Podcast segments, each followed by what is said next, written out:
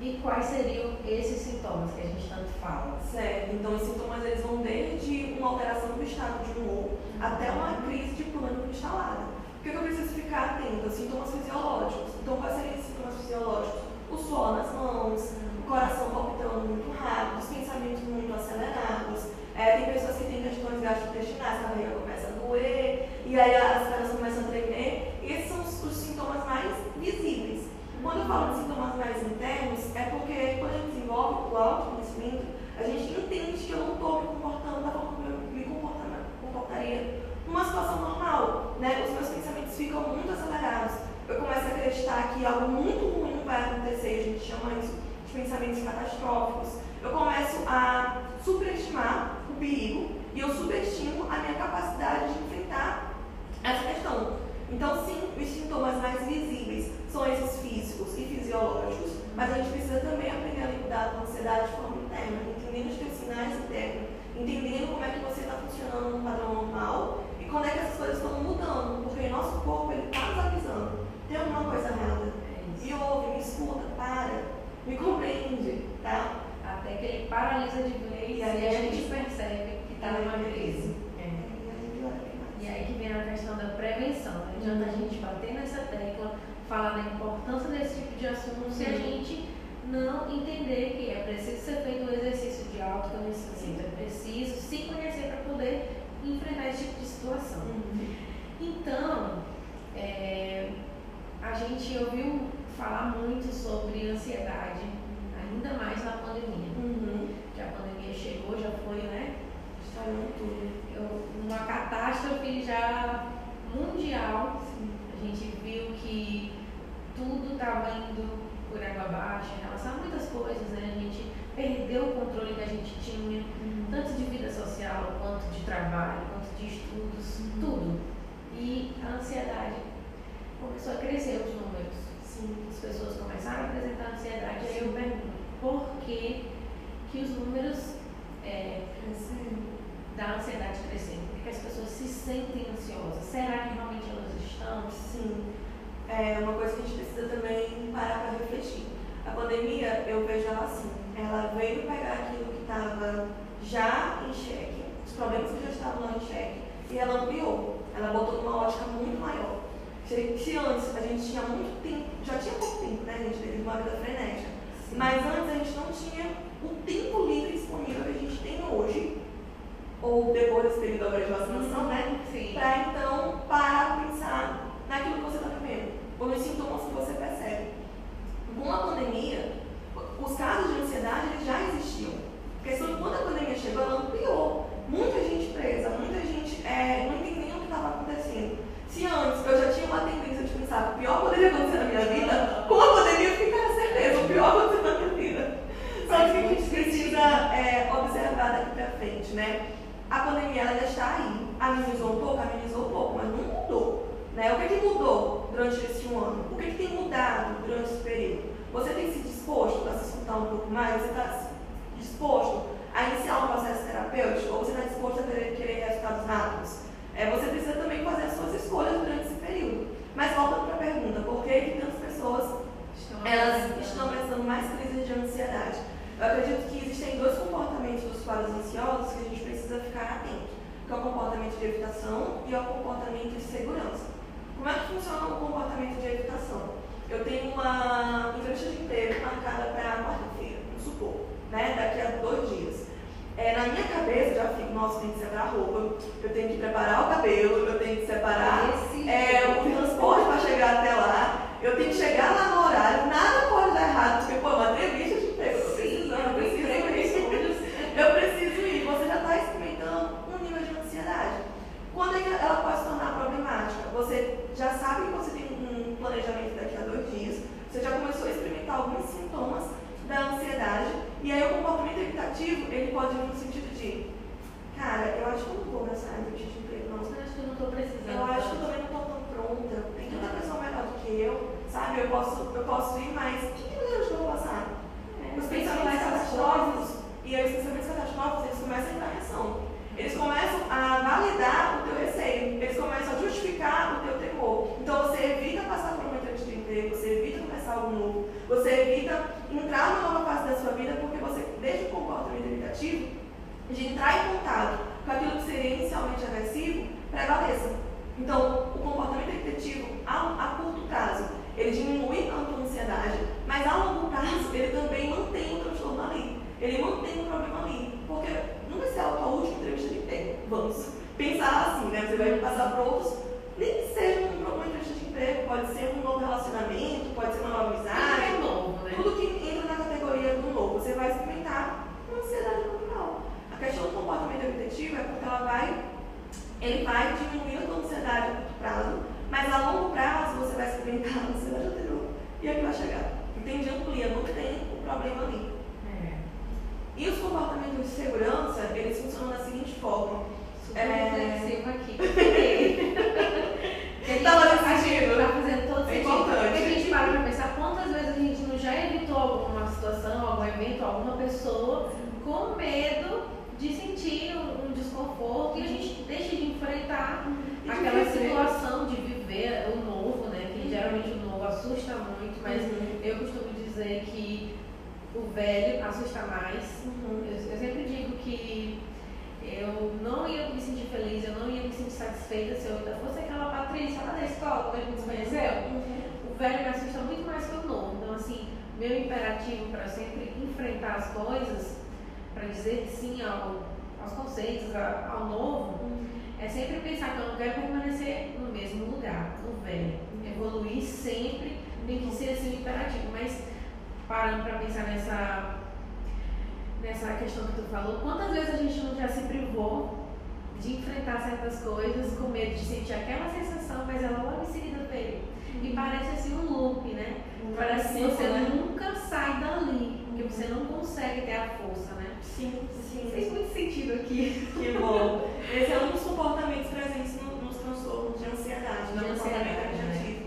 O outro comportamento é o comportamento de segurança, que eu vou usar uma analogia, tá? Vamos supor que a gente vai num zoológico, estamos todos juntos agora no zoológico. E aí, é, seu filho, sua filha está caminhando por dentro desse zoológico e a mãe geralmente tem o comportamento de fulano, me dá a mão. Fulano, me dá de mão. Fulano, foge de mim. Fulano, fica perto de mim. Ela provavelmente está experimentando um, um sintoma da ansiedade. O comportamento de segurança, segurança dela é manter o filho perto dela, manter o filho por perto, manter a criança por perto. Isso não é errado. Mas vamos pensar no comportamento de segurança. Esse comportamento de segurança dela, de manter a criança ali o tempo todo, também reforça a ansiedade. Porque no momento que essa criança sumir, na cabeça dela foi, meu filho morreu, aconteceu um acidente muito grande, pode ser que a criança esteja só vendo de mal ali do lado, sabe? Tá dentro de um Tá zoológico, explorando, tá né? explorando, mas assim, se ela tiver já uma tendência para um comportamento ansioso, ela vai crer realmente algo horrível aconteceu com aquela criança. Entende? Comportamento de segurança dela de manter o filho ali por perto diminui a ansiedade a curto prazo,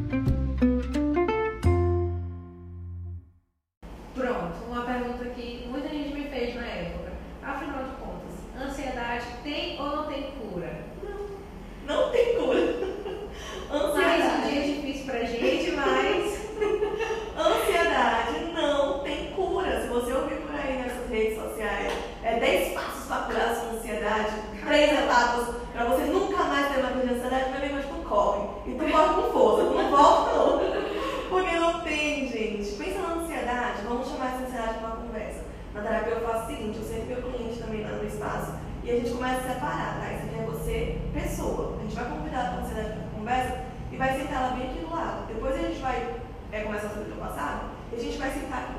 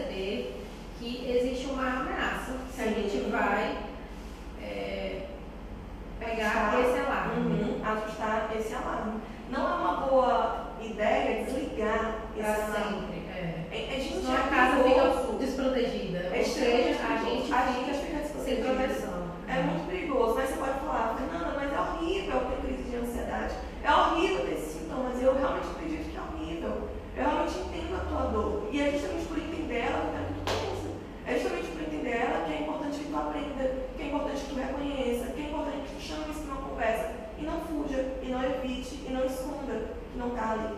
A gente tem muita gente passando por questões emocionais que foge, que esconde, que evita e não resolve. A gente precisa aprender a para uma conversa para a gente aprender como lidar com isso. Beleza? Assim como é que não pode funcionar a ansiedade, o tratamento da ansiedade em psicoterapia? A gente vai ajustar esse alarme. A gente vai aumentar a tua confiança para que tu aprendas a lidar quando a crise chegar. E não esperar que a crise chegue para que então tu aprende. Basicamente é isso. Porque basicamente quando a crise chega, no ápice do desespero, a gente pensa, nossa, eu realmente preciso me tratar. Mas quando a crise passa, a gente foge, a gente escapa de todas as maneiras possíveis, Sim. com medo de enfrentar, Uhum. com medo de tratar. Muita gente vê a ansiedade, vê esses problemas psicológicos no geral, como um fardo, como ah, muita gente tem aquele mito, aquele preconceito, né? Que diz que ah, eu não vou para o psicólogo porque eu não sou doida, eu não sou doida. Isso é tão antigo, gente, tão antigo, que muita gente já diz que a gente tem que ir para o psicólogo, que a gente tem que fazer terapia para não ficar doido. Porque o mundo por si só ele já é muito sobrecarregado, ele já traz muita polarização. Então, se a gente não se conhecer, se a gente não colocar na cabeça da gente que é importante a gente se tratar, é importante a gente ficar atento aos sinais e se prevenir de todas as formas possíveis, se blindar da maneira que seja para prevenir problemas psicológicos. A gente já tem tanto problema, né? Tanto no físico, social, é, em trabalho, familiar. Então, por que não? É, não é ser egoísta, sabe? Pensar só em si, mas por que não pensar em mim? Não é? Por que não me cuidar? Sim. Então, assim, depois que a crise passa, tudo parece ficar bem, sim, mas lembre-se que ela vai retornar. Uhum. E você tem duas opções, ou você continua nesse looping que parece que nunca vai ter fim e que às vezes se agrava cada vez mais, Sim. Fica né? mais intenso, fica mais mais intenso. Se você, você fica assim, né? Vai ter vezes que não vai ter ninguém com você. E você precisa é, ter essa ciência, ter esse cuidado com você, essa gentileza com o seu corpo, né? Deixa eu fazer uma história. né? agora tu me deu uma outra ideia. É tipo assim, é importante, você nunca vai falar com um amigo teu ou com uma amiga tua de forma pejorativa. Se ele estiver passando por um problema, você vai falar assim, fulano vai passar, fulano vai dar tudo certo. Tu vai ter as melhores palavras e intenções com esse teu amigo, com esse tua amiga. Só que a gente tem um sério problema de não ter as melhores palavras e intenções com a gente mesmo. É Então a gente se trata como um carrasco. Deixa, Aham. deixa sofrer mesmo, deixa passar por crise mesmo, mas com o outro, nossa. Eu sou com teu anjo protetor, vai tudo certo com tudo, contigo, né? Uhum. Vai tudo passar. E aí eu falo que aqui na terapia eu aprendi que precisa ser tua melhor amiga. Tu precisa ser a tua melhor amiga. Tu não precisa esperar o sistema de alarme soar para então entender que precisa de ajuda. Né? Não é uma questão de só se colocar no primeiro lugar, mas, cara, se não é teu amigo, se não é tua amiga, dificilmente vai ser um bom amigo e um bom Para amigo alguém. pro outro. Talvez tu maqueie a ideia de um bom amigo, mas na realidade, para quem se conhece, não É isso. sabe. Ser um bom amigo, um bom amigo.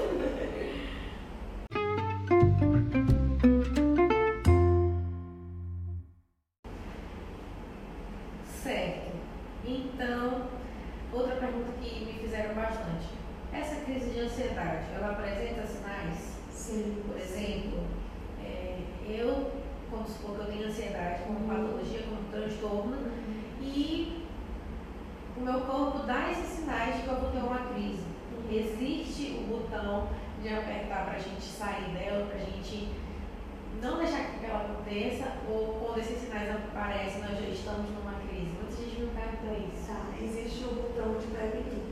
Existe o botão Botão de prevenção.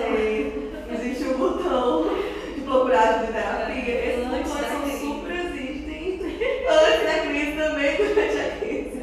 Mas vamos tentar pensar aqui é, na questão do autoconhecimento, né? Quando a crise ela pode estar se aproximando, como é, se você já se conhece, tá? Se você já tem, já está atento, já está mais autoconsciente dos seus pensamentos e comportamentos. Você já começa a observar que um padrão de comportamento que não era seu começa a aparecer. Quais esses possíveis padrões de comportamento? Os tremores nas mãos, é, os pensamentos muito acelerados, os pensamentos muito catastróficos. É uma semana de pensamentos catastróficos. É 24 horas de pensamentos catastróficos. Isso não está. Pessimismo exacerbado, né? Isso Muita não tá gente. Muita gente começa a pensar também em suicídio. São pensamentos que às vezes nem, nem fazem parte ali do teu dia a dia. Parece assim que nem é tu que tá pensando, Sim. né? Mas eles vêm. Sim. São tantos pensamentos que eles vêm, né? Sim, outros pensamentos que acompanham a ansiedade, que é muito frequente, é o pensamento do e se. Ele é tão pequenininho, mas ele é tão perigoso. Se não der certo? Se eu não conseguir? E se der muito errado? E se tu não tentar? Hum, E se você não observar? E se você não se autoconhecer? Observa que os pensamentos catastróficos, eles começam com um tom muito negativo. O que eu fiz aqui contigo sobre e se você não tentar? É questionar esses pensamentos. É o que a gente chama, é o que a gente chama aqui de questionamento so- socrático. Eu não tomo como verdade tudo aquilo que eu penso e tudo aquilo que eu sinto. Eu questiono, eu converso, eu entro no processo de autoconhecimento. É interessante que esses pensamentos ansiosos, eles começam com em si e eles terminam com vai dar errado, não vai dar certo, é terrível, algo horrível vai acontecer. Esses pensamentos são muito comuns da ansiedade. A ansiedade, ela anda de mão dada com os pensamentos catastróficos. Esses pensamentos catastróficos, eles não são saudáveis. Eles não são bem-vindos, mas eles são muito frequentes, eles são muito intensos. Se você já tem esse padrão de comportamento é, inserido na sua vida, pode ser que você esteja no padrão ansioso. Fernanda, então o que eu preciso ficar atenta? Ou atento à intensidade que esses sintomas aparecem e à frequência com a qual eles aparecem. Mais uma vez, eu não vou esperar entrar numa crise para então procurar ajuda. Eu me autoconheço, eu previno, eu observo e eu recorro à ajuda. Para que quando a crise aconteça, eu tenha mecanismos, eu tenha ferramentas, eu tenha habilidades, eu saiba entrar e sair daquela questão. Né? E às vezes nem precisa entrar. Né? Hoje a gente sabe que tem toda essa questão, essa visão da terapia como ainda como um mito ou ainda como um problema. Mas eu posso falar que com esse mundo digital, muito mais do que preconceitos, a gente também tem hoje terapia como uma necessidade, né? Como eu falei, a pandemia ela veio ampliar aquilo que estava ali debaixo das cobertas. Ela ampliou a necessidade de recorrer à ajuda, ela ampliou a necessidade de aprender a lidar consigo mesmo, no momento recluso, no momento de dor, no momento de insegurança, né? É isso. Então hoje a gente sabe que para você ir à terapia nem precisa você ir digitalmente, você pode fazer seus atendimentos, fazer a sua terapia. Você não precisa mais sair casa. Uhum. A gente não precisa mais ter que lidar com essa outra questão de ter que sair de casa, porque tem muita gente que realmente não tem tempo, Uhum. geralmente tem uma, uma vida aí, uma jornada às vezes tripla de Uhum. trabalho, né? Então hoje a questão é priorizar e buscar os meios. Sim. Muita gente fala, ah, a terapia também é muito caro, tudo isso é muito caro, mas a gente sabe que o SUS, viva o SUS, né? Uhum. Ele oferta atendimento gratuito. Sim. Aqui em São Luís mesmo tem vários. Sim, tem as clínicas escolas, tem os pacotes sociais, entende? Você tem meios, a gente está na área digital, você faz é, terapia dentro de um carro trancado, você faz terapia na casa, você faz terapia no consultório, os meios estão aí, a saúde mental ela agradece. Tudo é questão de prioridade quando a gente está falando isso, quando a gente faz essa crítica. Saber priorizar o que é prioridade pra ti. É, a bolsa que você compra cara, um celular de luxo, sei lá, qualquer coisa. O iPhone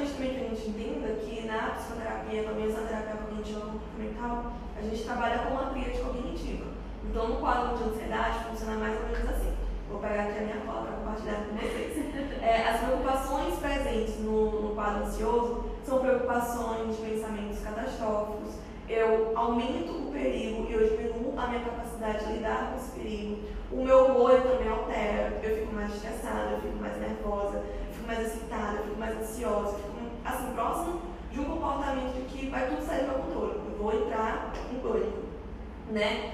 É presente também a comportamentos fisiológicos do sudorese nas mãos, a tensão muscular, muitas idas ao banheiro, comportamento de batimento acelerado, né, vertigem. Isso tudo vai influenciar no meu comportamento. Que eu evito situações onde eu vou experimentar uma carga de ansiedade, eu abandono situações que poderiam ser sim o início de algo novo, mas por subestimar minha capacidade de passar por isso, eu não tento. Eu nem entro, eu nem me relaciono, eu nem tento, né? Outro muito presente também, tentativa de ser perfeito, né? Você não pode errar em nada, você tem que dar certo em tudo. Você se cobra muito. Você se cobra demais. Então, assim, bem-vindo à vida real. Aqui as pessoas elas erram, aqui as pessoas elas falham, aqui as pessoas elas tentam e não conseguem, às vezes elas tentam e conseguem, e isso é a vida, tá? Você e é assim que a gente aprende, né? A gente tem que entender o, o erro, às vezes o fracasso, como um aprendizado. Sim, então. Porque, vamos supor que eu sou melhor no que eu faço sempre. E se eu não errar nunca, eu, eu vou ser perfeita sempre.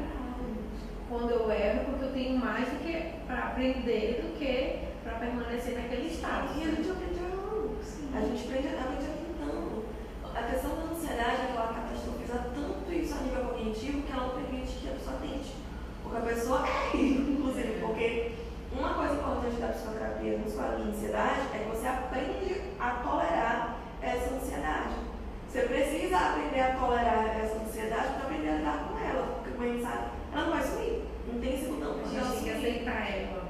Chamar ela para uma conversa, entender como ela funciona na tua vida. Eu acho que ter ferramentas para lidar com ela. Tudo parte da aceitação. Quando a gente aceita o que a gente tem, a gente conversa com ela, aí a gente consegue entender o que ela é na nossa vida. Né? Uhum. Ela pode ser esse alarme necessário para a gente, para a nossa uhum. vida, ou ela pode ser esse caos. Uhum. E aí você também tem essas duas opções de tratar ela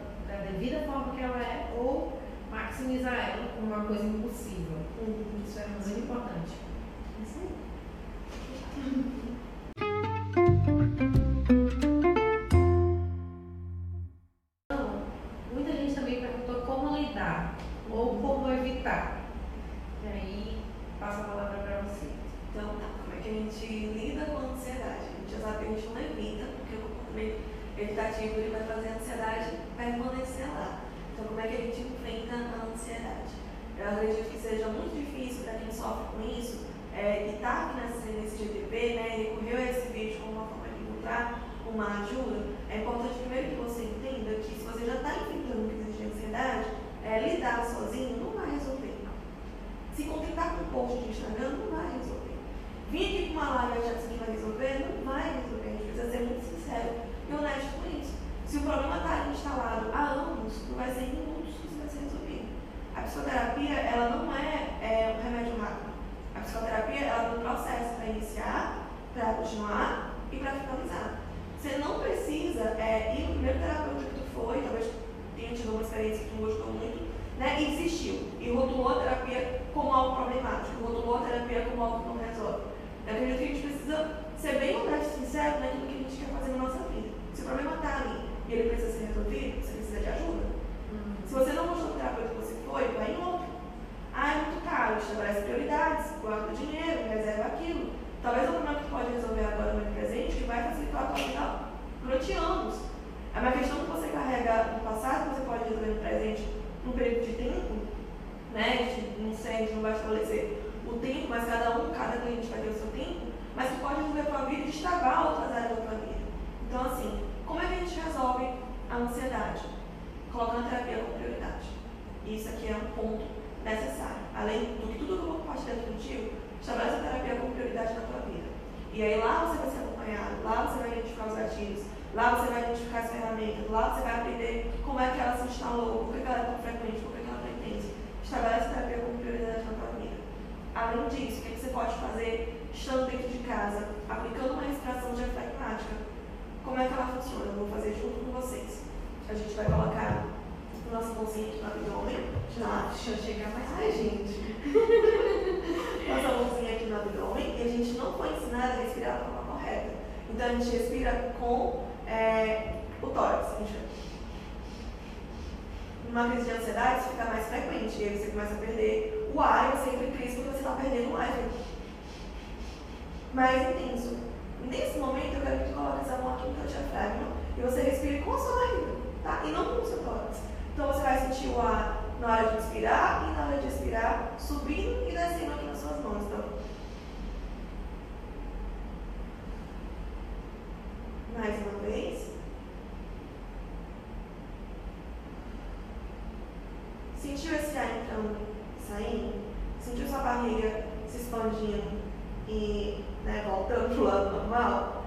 A gente vai fazer isso durante 4 segundos. Então, a gente vai inspirar esse ar durante 4 segundos.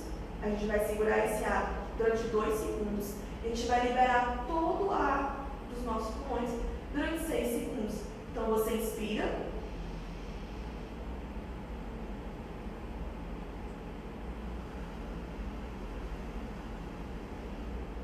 E repete. Inspira o ar durante 4 segundos, segura durante 2 segundos e 6 segundos. Repete isso 5 vezes, repete isso 6 vezes, repete isso 7 vezes, até a frequência que tu observa que você saiu desse padrão como se estivesse numa crise e voltando para um padrão mais natural. Fernanda, isso vai me auxiliar? Vai te auxiliar. Isso vai resolver todas as minhas crises? Provavelmente não vai resolver. Porque não, não é só na crise que a gente aprende como lidar. Por isso que a gente trabalha com prevenção. Por isso que a gente trabalha com autoconhecimento. Para que você possa desenvolver ferramentas e entender como é que o organismo funciona. Quais são as situações que te despertam crise? Quais são as situações que você pode, antes de entrar no momento que pode ser um gatilho, uma crise, aprender a lidar? Faz sentido? Muito. Entenderam aí? Gente, isso é muito sério. A respiração, viu? Sim, esse é um dos é, mecanismos que a gente, pode, a gente pode lidar, além da psicoterapia, além da. Outro que funciona muito, né? É, vou compartilhar um pouco sobre a escala dos medos, que é mais Uhum. é, prático do que a exposição, né? A exposição eu posso ensinar na terapia. Mas a escala dos medos funciona Por da seguinte forma. aqui, viu? A escala dos medos é, funciona da seguinte forma: vou usar a ideia dos relacionamentos, que aí tá todo mundo preso em pandemia, todo mundo tentando apostar em digital, botar no aluno para encontrar o teu amor presencial, eu sei, é difícil. Mas relacionamentos, é, vamos supor que algumas pessoas sejam travadas com relação a esse quesito, né? Se relacionar, começar algo novo. É, isso te cause é, crise de ansiedade, isso seja um dos, das questões que deixam a ansiedade mais, né, ampliada, mais exacerbada. A gente vai pegar o que poderia ser muito aversivo para ti, que seria talvez um encontro, né? E a gente quebraria isso numa escala de medos. A gente estabelecer alguns degraus para que você pudesse gradualmente sendo exposto ou exposta a essas situações, aumentando o teu grau de confiança e você avaliando, cara, até aqui eu consigo lidar com esse nível de ansiedade. Até aqui eu consigo lidar com esse outro nível de ansiedade. Por isso que o autoconhecimento é necessário no tratamento da ansiedade. E ao tratamento de padrão ouro, eu já não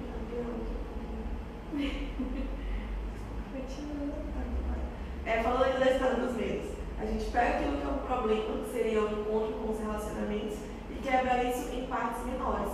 Então, o encontro seria o grande problema né, nessa escala dos medos. Como é que a gente poderia fazer o primeiro degrau? Lembrando que a gente não ia correndo. Ah, é verdade, é verdade, é verdade. É uma coisa muito interessante quando a gente vai começar algo novo. A gente põe o 220 e vai embora. É. A gente sobe todos os degraus, a gente corre como se nada Desacelera, desacelera. Né? E a ansiedade faz muito isso. Joga a gente para um futuro muito acelerado, né? Então, primeiro desacelera. Até quem não é ansioso já vive É, nesse isso, porque o mundo é imediatista. Verdade. As coisas são assim, ó. A Verdade. gente vive dizendo assim, ah, o dia hoje vai ter só 12 horas. Por quê? Porque em 24 horas a gente não consegue fazer tudo que tem pra fazer, né? Uhum. Então, Mas desacelerando nessa escala dos meses, a gente vai quebrar esse grande Né? O primeiro degrau poderia ser o autoconhecimento. Você entender o que você gosta, o que você não gosta. Isso é, isso é muito importante, porque como é que a gente quer conhecer alguém se a gente não se conhece? Entendendo quais são os teus limites, quais são os teus valores, quais são os teus princípios. É, aquilo que você aceita, aquilo que você não aceita. O primeiro degrau seria o autoconhecimento. O segundo degrau poderia ser é, os gostos, né? os interesses. É, porque não adianta você querer se encontrar ou conhecer alguém que é completamente diferente de você, né? É, poderia ser uma questão também. O terceiro degrau poderia então procurar os lugares que você gostaria de ir, de sair. Né? E o último degrau seria então marcar esse vídeo desse encontro. Aí né? percebe que cada degrau ali tem a sua importância, que acaba que você esquece do real que seria o problema, né? Que seria o encontro. Uhum. Então você não foca no encontro e transforma esse encontro, ai meu Deus do céu, um pesadelo, um caos, né? Você vai trabalhando com os degraus, você vai de um em um, você não vai correndo igual. Sim. O, o objetivo do 10 dos meses é abordar gradualmente aquilo que tu tens, né? E é para poder aumentar a tua, o teu grau de autoconfiança. Falar, cara, isso aqui é aceitável, isso aqui eu consigo, isso aqui deu certo. E aí você não entra numa ideia catastrófica de que vai dar errado. Você testa as evidências desse pensamento para então tomar uma verdade ou não. Superado isso, você começa a trabalhar com outros meios, né? Isso aí. Geralmente a ansiedade, ela, quando ela ataca, ela não anda só. Ela pega ali todas as tuas inseguranças, todos os teus medos e diz assim, ó, tá aqui. Te vira, você que lute, né? Como a gente geralmente diz. E aí você trabalhando suas pequenas inseguranças, lembrando que cada conquista é uma conquista, é uma vitória, que para alguém pode ser muito pequeno, para você pode ser muito grande, pode ser enorme. Uhum. Então não deixa de ser cuidado, de ser tratado, né? Lembrando também que muita gente acha que ansiedade é só remédio. Eu não faço, eu não faço terapia, eu não, não vou no psiquiatra porque eu não quero tomar remédio. A ansiedade, esses problemas psicológicos, eles são tratados só em clínica assim ou eles precisam de outros profissionais para que tudo dê certo, né? Porque eu, eu vejo muita gente dando essa desculpa, né? Ah, eu não vou porque eu não quero tomar remédio, eu não quero me viciar em tomar remédio. Nem sempre o seu caso vai precisar de remédio, né? É. Uma parte interessante do tratamento da superação da ansiedade é você aprender a tolerar os sinais, sintomas e sinais ansiosos. É, o padrão de tratamento ouro que eu poderia compartilhar com vocês é o padrão de tratamento de psicólogo e psiquiatra. A gente não vai andar de mão dada só com um ou de mão dada só com o outro. Se eu posso oferecer um padrão de tratamento ouro, Entende? Se eu quero melhor para minha melhora, eu vou caminhar com os dois. O psiquiatra, ele é o profissional que vai prescrever a medicação. O psicólogo não pode prescrever medicação. Por quê? Porque a gente vai trabalhar com outras áreas do conhecimento que não entra a área conhecimento, que não é né, de respaldo do psiquiatra. E onde o psiquiatra ele vai entrar, ele vai trabalhar com a questão fisiológica, com o suporte simples, ele vai entender qual é a melhor medicação, qual é a melhor dosagem.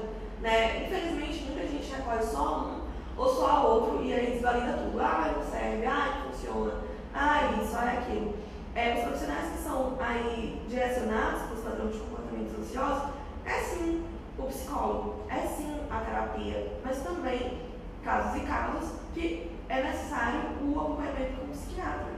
A gente, quando ouve né, esse termo, já treina, várias ideias ansiosas a respeito disso. Né? Mas o conhecimento? A informação ela liberta. E é, é interessantíssimo você experimentar, ir no psicólogo, ir no psiquiatra, experimentar essas duas abordagens, não entrar só no padrão de medicação ou só no padrão de psicoterapia, porque ambos funcionam. E aliado a isso, ter uma rotina, ter uma prática de exercícios físicos, a gente sabe que o exercício físico ele ajuda muito a controlar, prevenir essa ansiedade, não é Sim. isso? Sim, é, outros profissionais que podem entrar aí, né? É o profissional de educação física, porque ele vai trabalhar já com o corpo, né? Os exercícios, os movimentos necessários também, né, a gente não pode separar corpo e mente, né? A gente é um, é, só, né? Um ser gente só. que acha que o corpo é tudo. Não, Esquece gente, da mente, não, esquece aqui não, a gente é do principal. É, é. é como a gente sempre fala, se isso aqui não vai bem, nada vai bem. Sim, Tudo sim. padece. Então, gente tem que trabalhar sempre em conjunto. E se você puder trabalhar com esses outros profissionais, tem também a fisioterapia respiratória, né? Uhum. Que você vai trabalhar cada vez mais essa respiração que a Fernanda ensinou pra gente. Fora outros profissionais, né? É isso. Nutricionista, porque. Também, né? Inclusive, é legal a parte de trazer essa questão dos profissionais, porque eu queria compartilhar com vocês alguns hábitos que pioram a ansiedade. E por que é tão importante eu procurar todos esses outros profissionais, né? Além do psiquiatra, além do psicólogo, além do tudo físico, além do fisioterapeuta, além do nutricionista, que trabalha com alimentação. Né? Existem alguns hábitos que estão instalados aí na nossa rotina.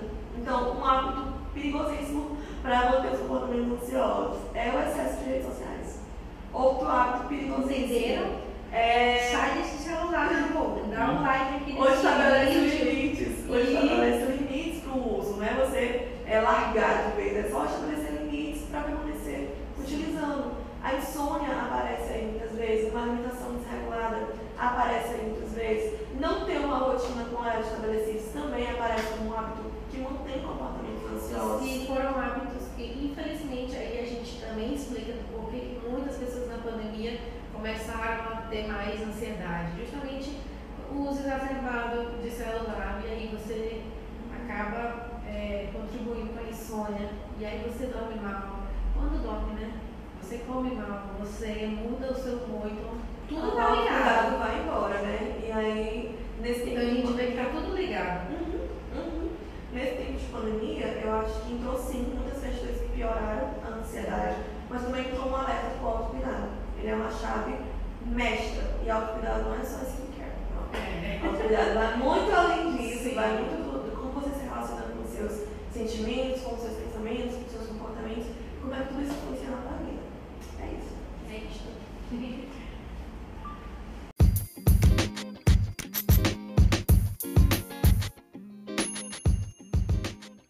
E se você curtiu esse podcast, se inscreve aqui, compartilha com seus amigos, porque mensalmente nós vamos ter temáticas para conversar no Psicologar Online.